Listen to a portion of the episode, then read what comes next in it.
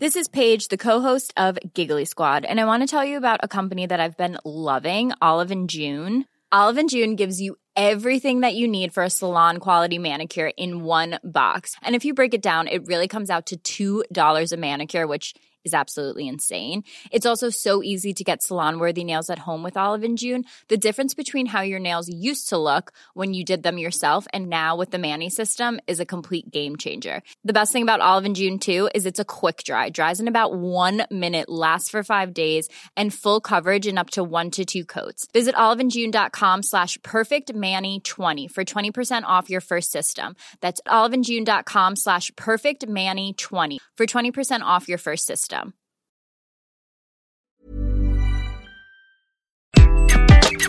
Bonjour, dans cet épisode, je vais vous révéler les 5 meilleures techniques pour démotiver une équipe dès la rentrée. Je suis Gaël Châtelain-Berry, bienvenue sur mon podcast Happy Work, le podcast francophone le plus écouté sur le bien-être au travail. Happy Work, c'est une quotidienne, donc n'hésitez surtout pas à vous abonner sur votre plateforme préférée pour être tenu au courant de tous les nouveaux épisodes. Et oui, le mois de septembre approche. Nos enfants vont rentrer à l'école et nous, eh oui, nous allons d'une certaine manière également rentrer à l'école. Et pourtant, le niveau de motivation n'est pas au top. Je le rappelle souvent, l'étude Gallup a montré que seulement 7% des salariés français étaient impliqués ou très impliqués. Et les autres pays européens ne sont pas tellement plus élevés. Et oui, même si les managers ont fait de grands progrès pendant toute la période de la pandémie du fait du rôle qui leur est apparu plus important que jamais pendant les différents confinements, mais également dans la période qui vient de passer, vous n'imaginez pas le nombre de messages que je peux recevoir sur LinkedIn ou sur mon blog pour me raconter à quel point, pour certains, il reste des progrès à faire. Alors, Aujourd'hui, plutôt que de faire un épisode pour donner des conseils ou des pistes pour mieux vivre la rentrée, j'ai décidé de vous proposer le top 5 des pires comportements de managers qui m'ont été rapportés dans les dernières semaines. Oui, je vous propose le top 5 des pires comportements pour démotiver les équipes. Le premier comportement, mettre la pression d'entrée et dire, par exemple, Bon, c'est fini les vacances, on va enfin pouvoir se mettre à bosser. Non, vous ne rêvez pas, il y a des managers qui disent ce genre de choses. Petit rappel utile. Avant la pause de l'été, 41% des salariés se déclaraient en détresse psychologique. Alors oui, les vacances, ça repose. Oui, la pandémie semble maîtrisée en métropole. Oui, les nouvelles économiques semblent plutôt positives. Pour autant, toutes ces nouvelles sont globales et ne concernent pas directement le vécu de chacun et chacune d'entre nous. C'est terrible à dire, mais chaque salarié va mettre du temps à retrouver un bon équilibre, à se sentir bien dans sa peau, à ne plus du tout craindre l'avenir. Entre l'Ukraine et la pandémie, très franchement, il y a de quoi être un peu tendu.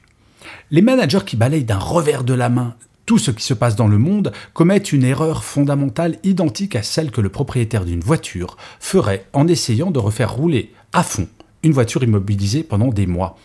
Un salarié n'est pas un robot, il va falloir prendre un peu de temps pour retrouver nos marques.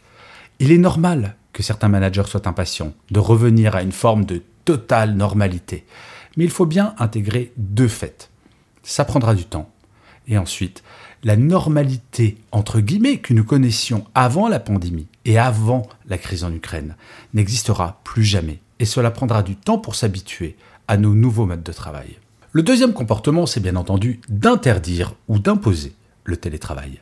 La CGT a sorti une étude faite auprès de 15 000 salariés qui montre que 98% des salariés ayant accès au télétravail apprécient ce télétravail. Et pourtant, certains managers, notamment dans les PME, refusent encore d'accorder du télétravail à leur équipe alors que cela est possible techniquement. Certains managers imposent du télétravail également à des personnes qui n'en veulent pas la période par laquelle nous sommes passés est l'équivalent d'une période post-traumatique. Et je pèse mes mots. Nous avons toutes et tous vécu différemment ces deux dernières années. Et tout le talent d'un manager va être de savoir s'adapter à chaque membre de son équipe. Bien entendu, il existera des règles communes, comme par exemple avoir des points de rendez-vous communs, afin de recréer un esprit d'équipe. Mais pour autant, refuser de nos jours à un salarié de faire du télétravail, alors que depuis plus de deux ans, tout fonctionnait bien en travaillant de la sorte, c'est une aberration. Cela revient à dire aux salariés qui étaient en 100% télétravail et qui souhaitent en garder une partie qu'il y a un gros doute sur le fait qu'ils travaillaient quand ils étaient chez eux. Comment être plus efficace en termes de démotivation quand on fait passer le message à un salarié qui a tout donné que l'on pense qu'en fait, on se dit qu'au lieu de travailler, il devait regarder Netflix Et comme le disait Philippe Geluc, il vaut mieux se tromper et le reconnaître que de ne pas se tromper et le nier.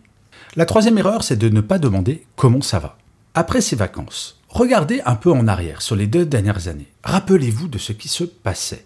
Nous pensions toutes et tous que la pandémie était presque finie. Certains médecins nous annonçaient que le virus allait disparaître avec les beaux jours. Bon, on ne sait pas trop ce qui va se passer, en fait. Et pourtant, à cette époque, nous avons déjà constaté qu'une chose absolument fondamentale avait parfois été oubliée. Demander aux équipes comment elles allaient. Eh bien aujourd'hui, il en va de même. Oublier de demander à chaque salarié comment il ou elle vit ce retour à une nouvelle normalité, c'est faire comme si rien ne s'était passé. Or, quelle que soit la façon dont nous avons vécu cette période, elle a été intense en émotion, en changement et en peur. Et très franchement, après avoir pensé que la pandémie était finie, voilà que la crise en Ukraine arrive. Et qu'est-ce qui va arriver encore derrière? De nouveaux variants très probablement. Il faut être attentif à cela. Ne pas poser cette simple question. Comment ça va? C'est comme pousser la poussière sous la moquette. On ne voit plus le problème, mais en fait, il est toujours là. La quatrième erreur, c'est d'avoir des opinions arrêtées. Nous sommes une société, d'un point de vue mondial quasiment, très divisée. Par exemple, il y a toujours les pros ou anti-vaccins. Moi, je suis vacciné. Je suis plutôt pro-vaccin. Pour autant, je ne prétends pas détenir la vérité. Je dis toujours que ma confiance dans la vaccination est aussi irrationnelle que la défiance que les anti-vax ont envers le vaccin. Il n'y a pas de vérité. Mais je pense que si j'étais encore manager aujourd'hui, je ferais en sorte que chaque personne de mon équipe puisse se sentir à l'aise avec ses opinions et avec sa posture. Dans une période où tout bouge en permanence, la seule chose que nous puissions avoir, ce sont des opinions, pas de certitudes. Certes, nous sommes plus de 85% des personnes âgées de plus de 12 ans à nous être fait vacciner. Mais si nous y réfléchissons objectivement, rien ne nous garantit qu'il n'y ait aucun effet secondaire à long terme. Je n'y crois pas un instant, mais je dois admettre que cela fait partie des possibles. Ainsi, en tant que manager, l'une des postures démotivantes serait de dire d'un ton péremptoire à un salarié Tu as tort, tu te trompes, j'ai raison, forcément. Dans une période de doute, comme celle que nous vivons depuis deux ans, nous devons être modestes face à nos certitudes, comme nous l'a bien montré la période de l'été 2020 à l'époque, où des professeurs du sud de la France affirmaient de façon péremptoire que la pandémie était finie. C'était il y a deux ans. Être modeste, simple, accompagner et être à l'écoute des doutes des salariés, telles sont les missions des managers de nos jours. Et la cinquième et dernière erreur, ne pas se projeter dans l'avenir. La perte de sens est profondément liée à la gestion court-termiste que les entreprises ont depuis plus de deux ans. Pendant les pics de la pandémie, peu d'entreprises étaient capables de se projeter à plus d'un ou deux mois. Rappelez-vous qu'il n'y a pas si longtemps que ça, des économistes éminents nous prévoyaient l'armageddon du chômage et l'apocalypse des faillites. Je sais, il ne faut pas crier victoire trop vite, mais il semblerait qu'en croire le FMI, la Banque mondiale ou l'OCDE, la France ait très bien géré cette crise d'un point de vue économique et qu'il est possible, enfin, de reprendre une vision à moyen et long terme. Le métier d'un manager, c'est de donner une direction et un but. Et c'est enfin devenu possible. Il faut faire rêver un petit peu, commencer à intégrer cette nouvelle réalité pour en tirer quelque chose de positif. Pour démotiver une équipe, le meilleur moyen de faire croire que nous allons revenir au monde d'avant. Et oui, le monde de l'entreprise a changé et le métier des managers va être de jouer avec ces nouvelles règles pour que les équipes se mobilisent pour optimiser cette nouvelle réalité et en faire quelque chose qui ne sera ni moins bien ni meilleur qu'avant la pandémie, juste différent. La pandémie nous aura appris quelque chose. Les managers jouent un rôle absolument fondamental dans une entreprise. Cela semble évident de le rappeler, mais je vous assure qu'en tant qu'observateur privilégié du monde de l'entreprise, cela avait été un petit peu oublié. Avec le management à distance imposé, il a fallu former les managers et beaucoup d'entreprises ont pris conscience du retard pris. Mais le combat est loin d'être gagné. Il va falloir continuer l'effort et former les managers à gérer cette toute nouvelle période. En effet, je ne voudrais surtout pas être mal compris au travers de cet épisode. Je ne dis en aucun cas que les managers sont responsables de tous les maux de l'entreprise, mais que si nous n'y prêtons pas attention, ils et elles n'ont pas toutes les armes en main aujourd'hui pour motiver au mieux leurs équipes. Je vous remercie mille fois d'avoir écouté cet épisode de Happy Work. Je vous dis rendez-vous demain, puisque je vous le rappelle, Happy Work est une quotidienne. Mais d'ici là, plus que jamais, prenez soin de vous.